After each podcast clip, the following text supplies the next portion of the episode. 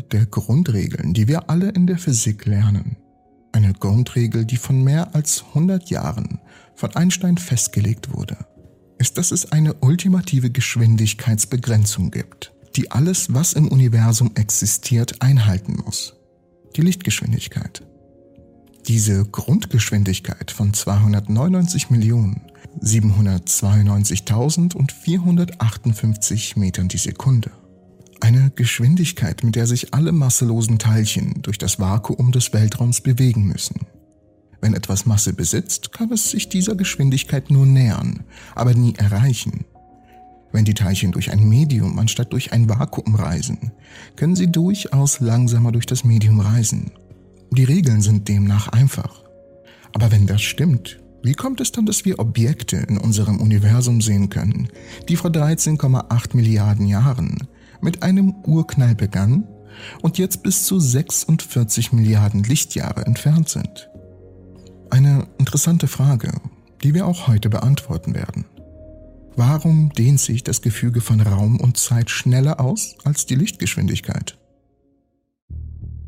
Es ist eines der am schwierigsten zu verstehenden Konzepte in der gesamten Physik. Als Einstein 1905 den Begriff der speziellen Relativitätstheorie vorbrachte, war es ebenso einfach wie revolutionär.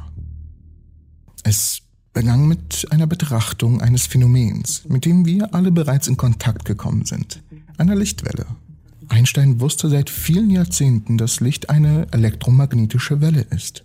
Eine energietragende Welle mit oszillierenden, gleichphasigen elektrischen und magnetischen Feldern. Und im Vakuum bewegt es sich mit der gleichen Geschwindigkeit, der Lichtgeschwindigkeit. Dieser letzte Teil war für Wissenschaftler allerdings am beunruhigendsten. Denn nehmen wir kurz an, wir sitzen in einem Zug, welcher sich mit einer Geschwindigkeit von 161 Kilometern die Stunde bewegt. Wir werfen einen Baseball mit einer Geschwindigkeit von 161 Kilometern in Richtung der Bewegung des Zugs. Der Ball würde sich dementsprechend mit einer Geschwindigkeit von 322 Kilometern pro Stunde aus der Perspektive von jemandem auf festem Boden bewegen. Das macht durchaus Sinn, aber so kann Licht nicht funktionieren. Es bewegt sich immer mit der gleichen Geschwindigkeit durch das Vakuum, aus jeder erdenklichen Perspektive. Dies wurde in den 1880er Jahren von den Wissenschaftlern Albert Michelson und seinem Assistenten Edward Morley mit großer Präzision demonstriert. In ihrem Experiment nahmen sie einen Strahl kohärenten Lichts, sie hatten also dieselbe Wellenlänge, und führten ihn durch einen Strahlteiler, ein Gerät, das das Licht in zwei senkrechte Komponenten aufteilt. Das Licht bewegt sich dann auf beiden Wegen gleicher Länge, bis es auf einen Spiegel trifft zurückreflektiert und neu kombiniert wird, um daraus ein Interferenzmuster zu erzeugen. Hier ist der entscheidende Punkt. Wenn ein Pfad kürzer ist als der andere, oder wenn sich das Licht schneller oder langsamer in eine Richtung als in die andere bewegt, verschiebt sich das Interferenzmuster. Ein grundlegender Beweis dafür, dass die Lichtgeschwindigkeit immer gleich bleibt. Doch das Experiment kann mehr. Denn dies geschieht mit enormer Präzision bei den Gravitationswellendetektoren LIGO und Virgo, bei denen vorbeiziehende Gravitationswellen die Weglänge der beiden verschiedenen Richtungen ändern. Eine hervorragende Methode, allerdings ein bisschen hochskaliert, um Gravitationswellen zu entdecken. Aber selbst mit der Bewegung der Erde relativ zur Sonne bei ungefähr 30 Kilometern die Sekunde hat sich das im Michelson-Morley-Experiment beobachtete Interferenzmuster nie geändert. Dies lernt uns etwas unglaublich Wichtiges. Die Lichtgeschwindigkeit ist unabhängig von jeder relativen Bewegung durch den Raum. Egal wer du bist, wo du bist, wie schnell oder in welche Richtung du dich durch das Universum bewegst, du wirst immer alle Lichtwellen beobachten, die sich mit derselben universellen Geschwindigkeitsbegrenzung durch den Weltraum bewegen die Lichtgeschwindigkeit in einem Vakuum. Wenn wir uns und die Quelle sich voneinander entfernen, wird die Wellenlänge des Lichtes ins Rote verschoben. Wenn wir uns gegenseitig aufeinander zubewegen, wird die Wellenlänge ins Blaue verschoben. Aber die Lichtgeschwindigkeit selbst wird sich nicht ändern, solange es sich durch das Vakuum des leeren Raums bewegt. Diese Idee war revolutionär, als Einstein sie vorschlug. Und viele Physiker widersetzten sich jahrzehntelang dieser Tatsache. Die Opposition machte sie jedoch nicht weniger wahr. Eine Sache fehlte allerdings noch. Die Gravitation in die Gleichung mit einzubeziehen. Vor Einstein war die Gravitation ein Newtonsches Phänomen. Laut Newton waren Raum und Zeit eher absolute als relative Einheiten. Der Raum war starr und fest. Die Anziehungskraft der Gravitation zwischen zwei beliebigen Massen musste sich unendlich schnell ausbreiten, anstatt durch die Lichtgeschwindigkeit begrenzt zu sein. Die größere Revolution, die Einstein in die Physik brachte, war der Sturz dieser Theorie. Sicher, wir könnten die Newtonische Schwerkraft als eine sehr gute Annäherung für fast alle Bedingungen verwenden, die uns damals bekannt waren. Aber in Situationen, in denen Materie oder Energie ins Spiel kam und die Wissenschaft voranschreitete und weitere Fragen aufkamen, gab uns die Newtonische Methode nicht mehr die richtigen Antworten auf unsere Fragen. Die Umlaufbahn von Merkur verlief stärker, als Newton vorhergesagt hat. Die Lichtbiegung verhielt sich anders während einer Sonnenfinsternis, als es Newton vorhersagte. Und wie die Beweise deutlich zeigten, hatte Einsteins allgemeine Relativitätstheorie bei der Masse und Energie den Raum krümmten und dieser gekrümmte Raum die Bewegung von Masse und Energie bestimmte, die Newtonische Schwerkraft abgelöst. Diese neue Konzeptualisierung der Gravitation und des Gefüges von Raum und Zeit selbst brachte eine weitere Offenbarung mit sich. Die Tatsache, dass das Gefüge des Universums, wenn es überall mit ungefähr der gleichen Menge an Materie und Energie gefüllt wäre, nicht statisch und unveränderlich sein könnte. Stattdessen gab es, wie Beobachtungen bereits in den 1920er Jahren zu zeigen begannen, eine systematische Beziehung zwischen der Entfernung eines Objekts von uns und der Menge, in der sein Licht zur Rotverschiebung beobachtet wurde. Sicher, Galaxien bewegen sich relativ zueinander durch den Weltraum, aber nur mit einer Geschwindigkeit von bis zu einigen tausend Kilometern die Sekunde. Wenn wir jedoch tatsächlich Rotverschiebungen entfernter Galaxien betrachten, entsprechen sie Rezessionsgeschwindigkeiten, die viel, viel größer sind als die Werte, die wir haben. Die Geschwindigkeit wird auch als der Hubble Flow bezeichnet. Der Grund, warum wir diese kosmischen Rotverschiebungen mit der Entfernung skaliert sehen, wie Wissenschaftler schnell erkannten, ist, dass sich das Gewebe des Universums selbst ausdehnt. Genau wie Rosinen in einem aufsteigenden Sauerteig sehen alle Galaxien im Universum, wie sich die anderen Galaxien von ihnen entfernen, wobei sich die weiter entfernten Rosinen oder Galaxien schneller zu entfernen scheinen. Aber warum ist das so? Es liegt nicht daran, dass sich die Rosinen relativ zu dem Teig bewegen, in dem sie eingebettet sind, noch liegt es daran, dass sich die einzelnen Galaxien durch das Gewebe des Weltraums bewegen. Es liegt vielmehr an der Tatsache, dass sich der Teig selbst, genau wie das Gewebe des Weltraums selbst, ausdehnen und die Rosinen oder Galaxien sich selbst mitbewegen müssen. Da es sich bei diesen Objekten um Galaxien handelt, sind sie mit lichtemittierenden Sternen gefüllt. Sie senden kontinuierlich Licht aus, sobald sie sich zum ersten Mal einschalten. Aber wir können sie nur ab dem Moment beobachten, an dem das Licht nach einer Reise durch das Universum zum ersten Mal in unseren Augen ankommt. Hiermit wurde das Newtonische Universum durch das expandierende Einsteinsche Universum abgelöst. Dies bedeutet, dass es dort draußen Galaxien gibt, deren Licht erst jetzt zum ersten Mal hier auf der Erde ankommt, nachdem es mehr als 13 Milliarden Jahre lang durch das Universum gereist ist. Die ersten Sterne und Galaxien bildeten sich nur wenige hundert Millionen Jahre nach dem Urknall, aber wir haben Galaxien bereits aus dieser Zeit entdeckt, als das Universum nur drei Prozent seines heutigen Alters betrug. Und doch wurde dieses Licht durch das expandierende Universum so stark rot verschoben, dass das bei seiner Emission ultraviolett war, aber zu dem Zeitpunkt, an dem wir es beobachten können, bereits weit im Infrarotbereich lag. Wenn wir aus unserer Sicht fragen würden, was dies für die Geschwindigkeit dieser Ferngalaxie bedeutet, die wir erst jetzt beobachten können, würden wir den Schluss ziehen, dass diese Galaxie weit über die Lichtgeschwindigkeit hinaus sich von uns wegbewegt. In Wirklichkeit bewegt sich diese Galaxie nicht nur nicht mit einer relativistisch unmöglichen Geschwindigkeit durch das Universum, sie bewegt sich kaum. Anstelle von Geschwindigkeiten von über 299.000 Kilometern die Sekunde bewegen sich diese Galaxien nur mit 2% der Lichtgeschwindigkeit oder noch weitaus weniger. Aber der Raum selbst wächst. Und das macht die überwiegende Mehrheit der Rotverschiebung aus, die wir sehen können. Und der Raum dehnt sich nicht nur mit einer Geschwindigkeit aus, es dehnt sich mit einer Geschwindigkeit pro Entfernungseinheit aus. Eine ganz andere Art von Geschwindigkeit. Wenn wir Zahlen sehen wie 76 Kilometer die Sekunde per Megaparsec oder 73 Kilometer die Sekunde per Megaparsec, die beiden häufigsten Werte, die Kosmologen messen, sind dies Geschwindigkeiten, Kilometer die Sekunde pro Entfernungseinheit, also Megaparsec oder etwa 3,3 Millionen Lichtjahre. Die Einschränkung, dass sich nichts schneller bewegen kann als Licht, gilt nur für die Bewegung von Objekten durch den Raum.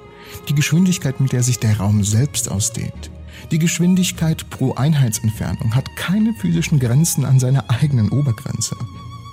Es mag seltsam erscheinen, aber da wir die dunkle Energie haben, wird die Expansionsrate niemals auf Null fallen. Es wird auf einem positiven endlichen Wert bleiben. Dies bedeutet, dass wir, obwohl seit dem Urknall nur 13,8 Milliarden Jahre vergangen sind, Licht von Objekten beobachten können, die bereits 46 Milliarden Lichtjahre entfernt sind. Und es bedeutet, dass jenseits eines Bruchteils dieser Entfernung, etwa 13 Milliarden Lichtjahre, kein Objekt, das heute von der Erde abgefeuert wird, es jemals erreichen könnte, ob Lichtstrahl oder Rakete. Aber kein Objekt bewegt sich tatsächlich schneller durch das Universum als die Lichtgeschwindigkeit. Das Universum expandiert schneller als das Licht. Ja, der Raum dehnt sich aus, schneller als das Licht. Ich weiß, es ist einfach nur komisch zu akzeptieren, dass sobald du dich in Bewegung gesetzt hast, du dich gleichzeitig langsamer durch die Zeit bewegst. Und je schneller du dich bewegst, desto langsamer tickt die Zeit. Erfährst du also gar keine Zeit, sobald du dich der Lichtgeschwindigkeit näherst? Das ist alles komisch. Einsteins spezielle Relativitätstheorie sagt dies allerdings voraus. Und von keinen seiner Arbeiten ist dies so unintuitiv wie die Vorstellung, dass bewegte Uhren langsamer ticken als unbewegte. Und ja, du bist in diesem Fall eine Uhr. Eine wunderbare Uhr, aber eine Uhr. Wenn sich die Uhren der Lichtgeschwindigkeit nähern, ticken sie langsamer, bis sie schließlich gar nicht mehr ticken. Dies wirft wiederum eine sehr interessante Frage auf, da sich schnell bewegende Objekte die Zeit langsamer erleben und die Lichtgeschwindigkeit die ultimative Geschwindigkeitsgrenze darstellt, erlebt Licht die Zeit in irgendeiner anderen Form? Auf den ersten Blick scheint die Vorstellung, dass Licht überhaupt keine Zeit erfährt, ziemlich albern zu sein. Immerhin sehen wir, wie das Licht von der Sonne zur Erde gelangt. Wir können sogar messen, wie lange es dafür braucht. Es scheint also ziemlich offensichtlich, dass Licht Zeit erlebt, oder? Oder ist es eher die Zeit, die wir erleben? Na gut, wenn es das ist, was wir erleben, was erlebt dann Licht? Die Antwort auf diese Frage ist ehrlich gesagt kaum zu fassen, aber dazu kommen wir gleich. Die Physik ist eine experimentelle Wissenschaft und der endgültige Weg zur Beantwortung von Fragen besteht darin, Experimente durchzuführen, wir könnten ein Experiment entwerfen, bei dem eine Uhr an einem Photon befestigt wird. Und dann schießen wir es los und wir messen die Ergebnisse. Das einzige Problem bei dieser Idee ist, dass sie völlig unmöglich ist. Schließlich können sich nur Objekte ohne Masse wie Lichtphotonen mit Lichtgeschwindigkeit bewegen.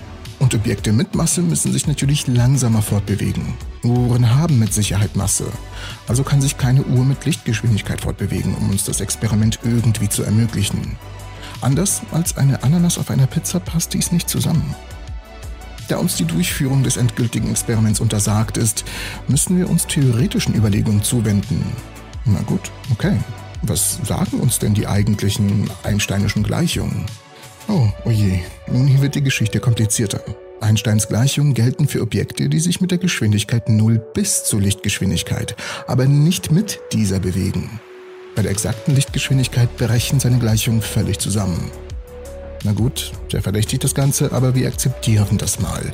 Wir akzeptieren, dass diese Gleichungen zwar für Objekte gelten, aber für Objekte, die sich unter der Lichtgeschwindigkeit bewegen. Wenn wir kein Experiment also durchführen können und unsere Gleichungen nicht für die Lichtgeschwindigkeit gelten, ja, dann sitzen wir fest, oder? Oh my god, stop bro, I'm stuck. Can you help me? Ja, bis zu einem gewissen Grad.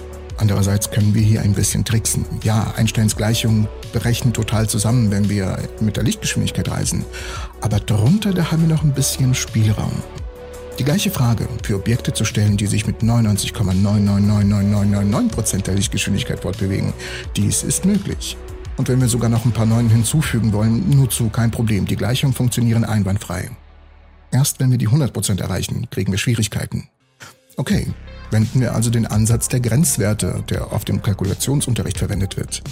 Wenn wir ein Problem nicht genau für einen bestimmten Wert eines Parameters lösen können, können wir andere Werte dieses Parameters verwenden und fragen, was passiert, wenn wir uns dem gewünschten Wert nähern. Sehr oft sagt der Trend, den man dann sieht, was passiert, wenn man den verbotenen Wert erreicht.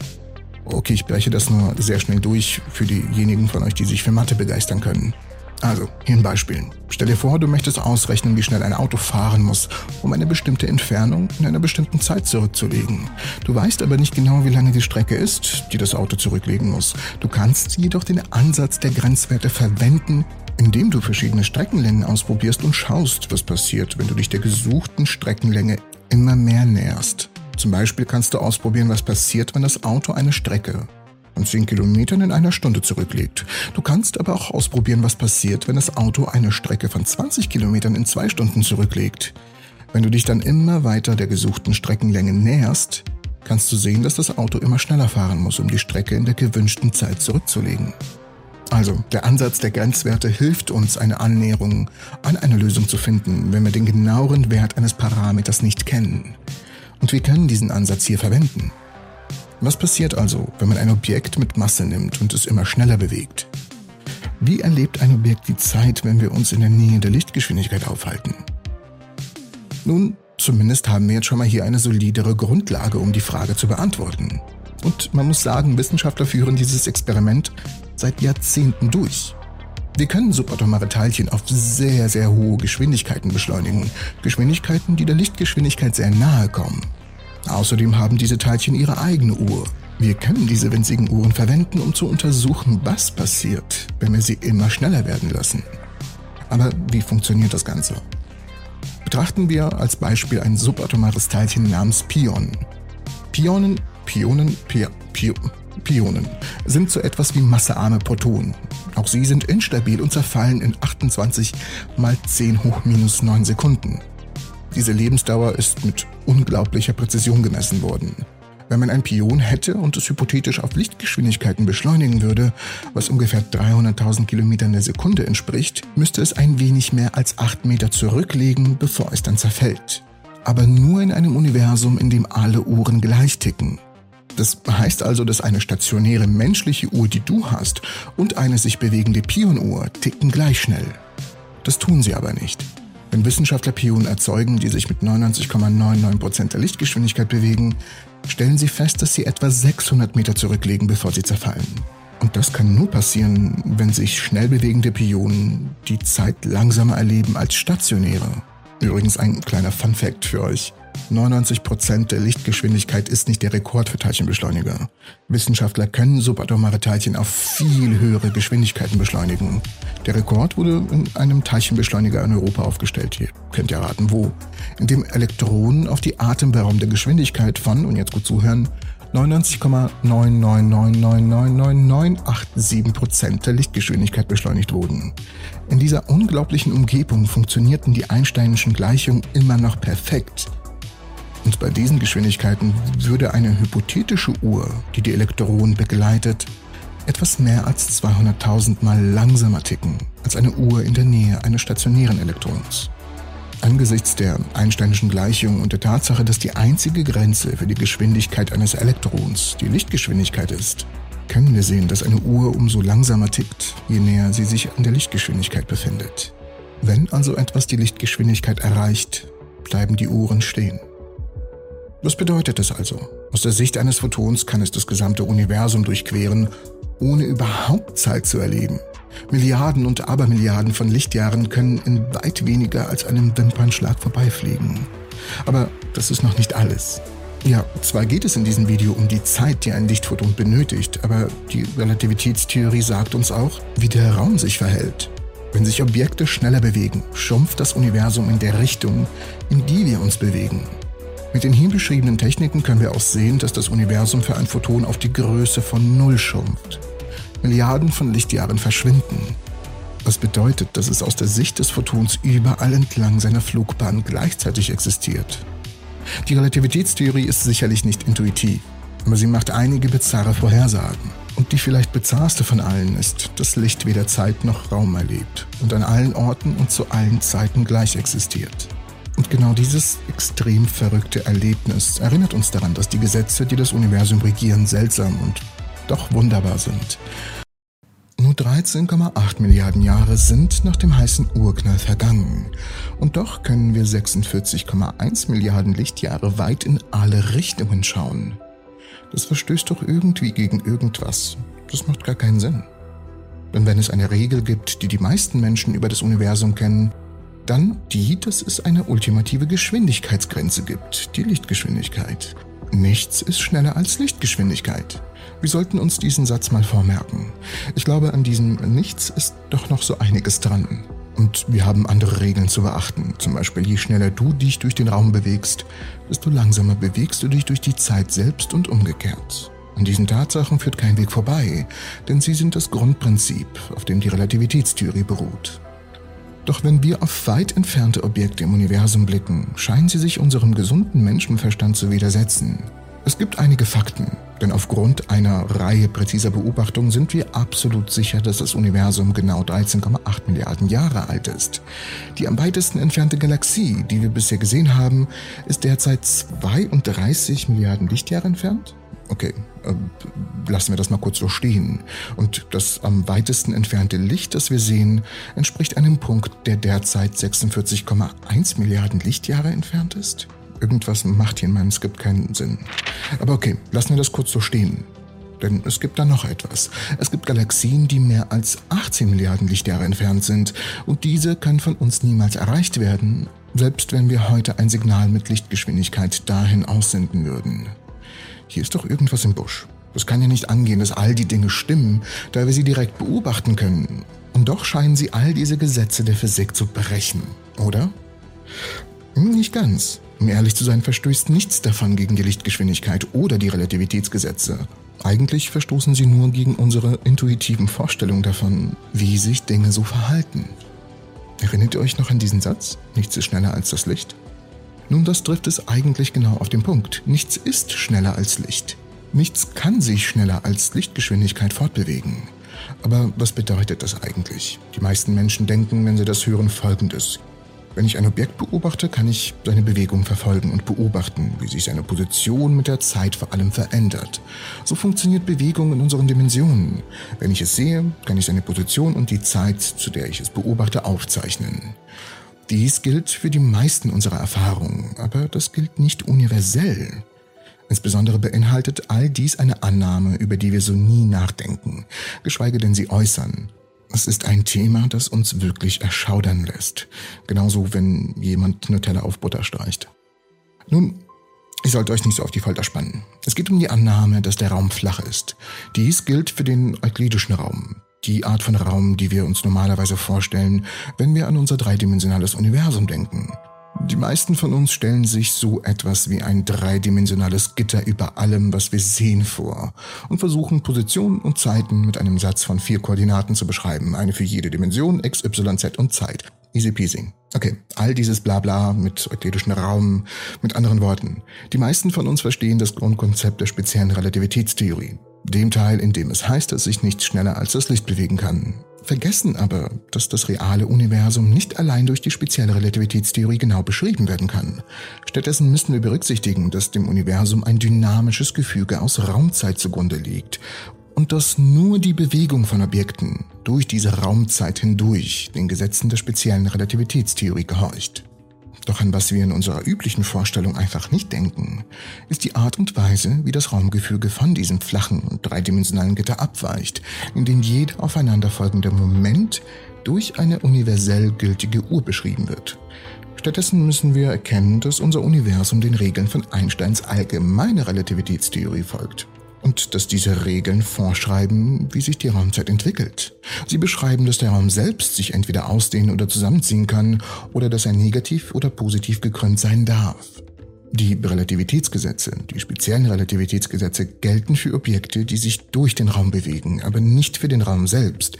Da gelten ganz andere Regeln. Okay, cool, aber Regeln hin oder her, wir sind ja hier, um sie zu brechen, oder? Na gut, Gehen wir das Ganze nochmal durch. Objekte im Universum können sich nicht schneller als das Licht bewegen. Der Raum selbst, der als das Nichts angesehen wird, kann das aber schon. Also ja, nichts kann sich also schneller als das Licht durch den Raum bewegen. Aber was ist mit der Art und Weise, wie sich der Raum selbst verändert? Du hast wahrscheinlich bereits gehört, dass wir in einem sich ausdehnenden Universum leben und dass wir die Geschwindigkeiten gemessen haben, mit der sich die Struktur des Raums selbst ausdehnt. Die Ausdehnung hat einen Namen, die Hubble-Konstante. Wir haben diese Rate sogar genau gemessen und können aufgrund aller Messungen und Beobachtungen sicher sein, dass die heutige Expansionsrate zwischen 66 und 74 Kilometern die Sekunde pro Megaparsec liegt. Aber was heißt das? Wohin dehnt es sich aus? Aus was dehnt es sich vor allem aus? Oder auf gut Deutsch?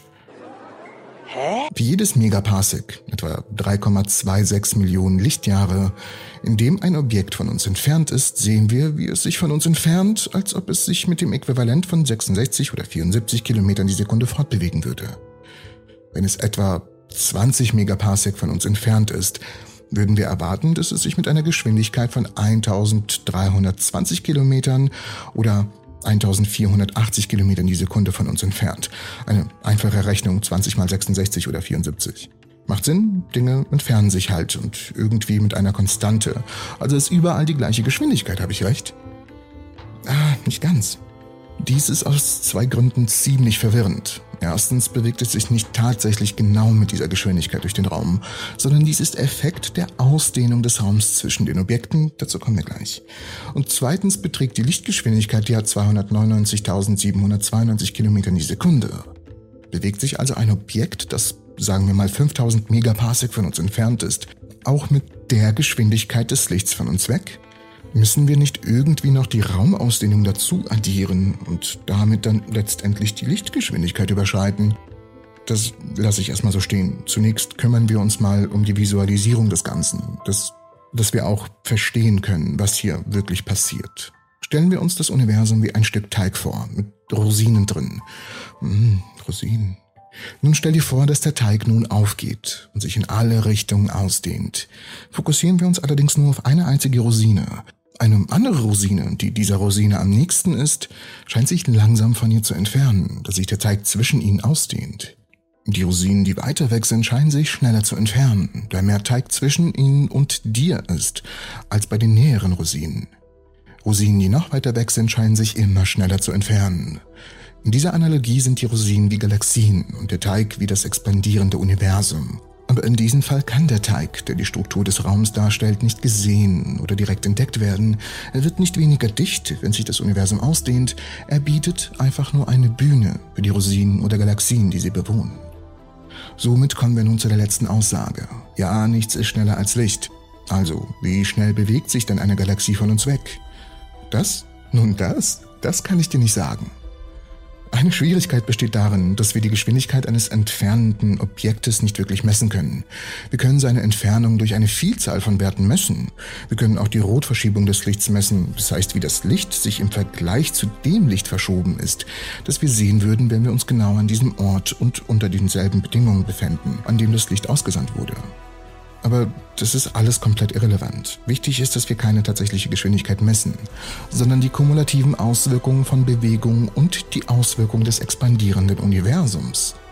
Wenn wir sagen, dass sich das Universum beschleunigt, meinen wir eigentlich Folgendes. Wir meinen, dass es sich nicht immer weiter von uns entfernt, sondern dass das Licht, das wir von diesem Objekt empfangen, eine immer größere Rotverschiebung aufweist, das den Anschein erweckt, dass es sich von uns wegbeschleunigt.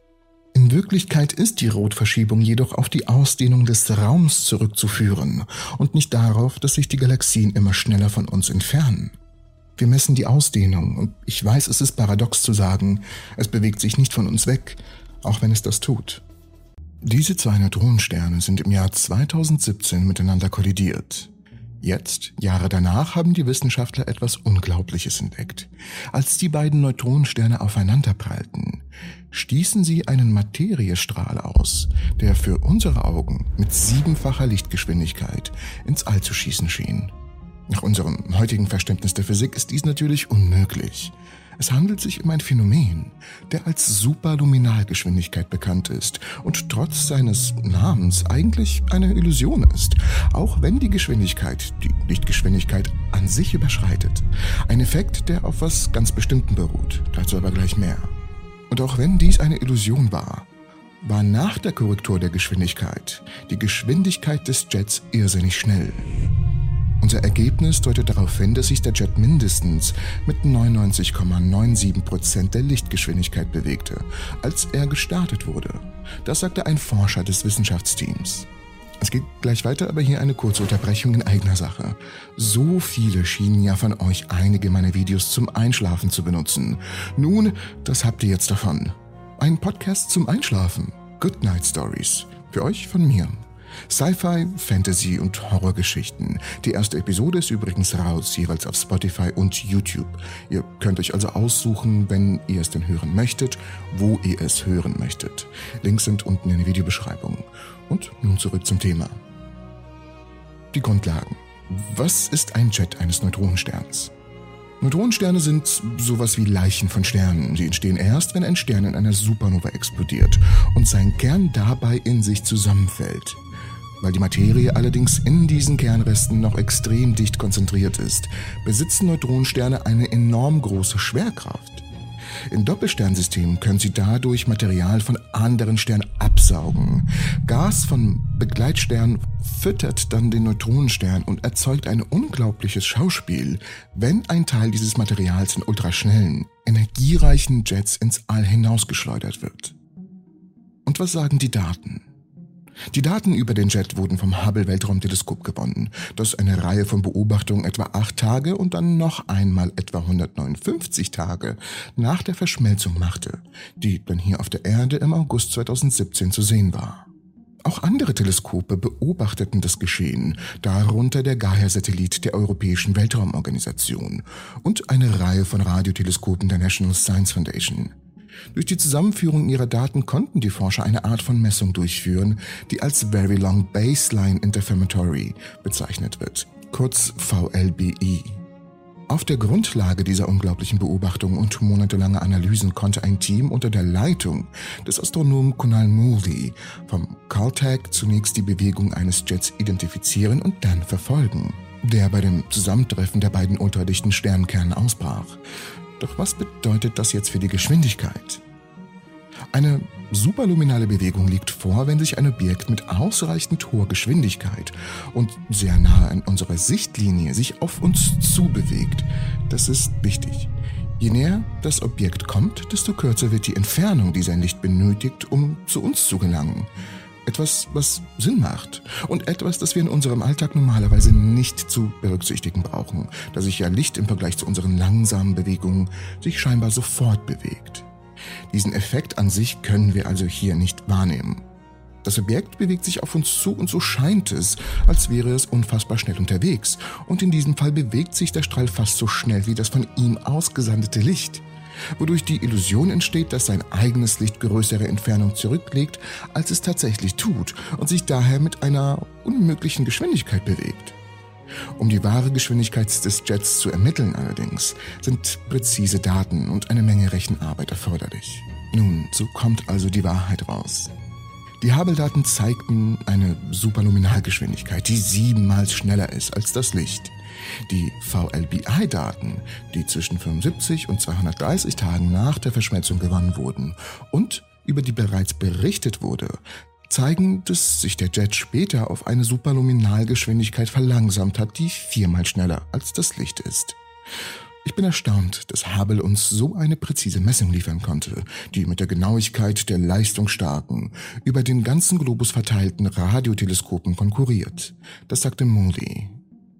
Das Ergebnis schränkt den Winkel, unter den wir Jets beobachten, weiter ein und stärkt die Verbindung zwischen Neutronensternverschmelzung und kurzzeitigen Gammastrahlenausbrüchen. Dieser Zusammenhang erfordert einen relativistischen Jet. Und genau das haben Muli und seine Kollegen gemessen. Wir haben in dieser Arbeit gezeigt, dass Präzisionsastronomie mit weltraumgestützten optischen und Infrarotteleskopen ein hervorragendes Mittel ist, um die Eigenbewegung von Jets in Neutronensternen zu messen. Das schrieben sie in ihrer Arbeit. Das James Webb Weltraumteleskop sollte auch in der Lage sein, Astronomie viel besser durchführen zu können als Hubble und andere Radioteleskope, da es einen größeren Sammelbereich und eine geringere Pixelgröße hat.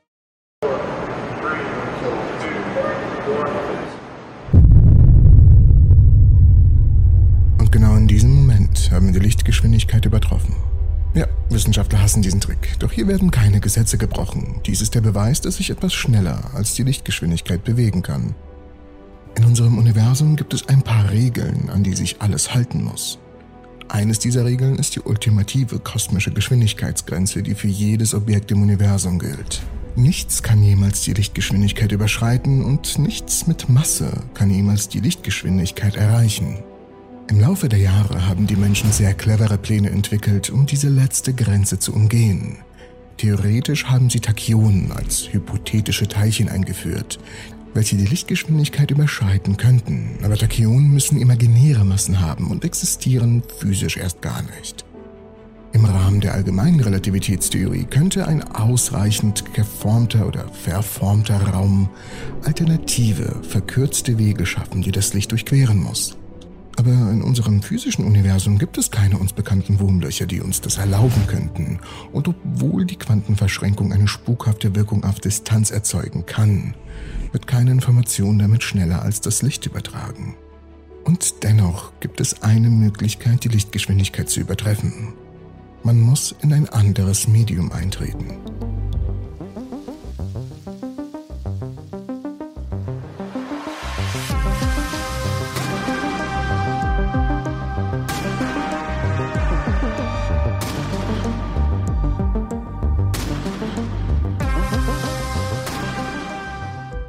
Bevor wir weitermachen, keine Sorge, keine Werbung, hätte ich eine Bitte an euch. Ich würde gern einen Podcast machen, wo ich Geschichten vorlese. Geschichten von euch. Nicht zu lang, nicht zu kurz. Gruselgeschichten, die euch vielleicht passiert sind oder die ihr euch ausgedacht habt. Falls ihr solche Geschichten habt, schickt sie mir doch mal bitte per Mail. Würde mich sehr freuen. Und nun weiter im Text. Licht ist eine elektromagnetische Welle. Sicher, es verhält sich auch wie ein Teilchen, aber wenn es um seine Ausbreitungsgeschwindigkeit geht, ist es viel sinnvoller, es nicht nur als Welle zu betrachten, sondern als Welle oszillierender, phasengleicher elektrischer und magnetischer Felder. Wenn sie sich durch das Vakuum des Raums ausbreitet, gibt es nichts, was diese Felder daran hindert, sich mit der Amplitude auszubreiten, die sie von Natur aus wählen würde.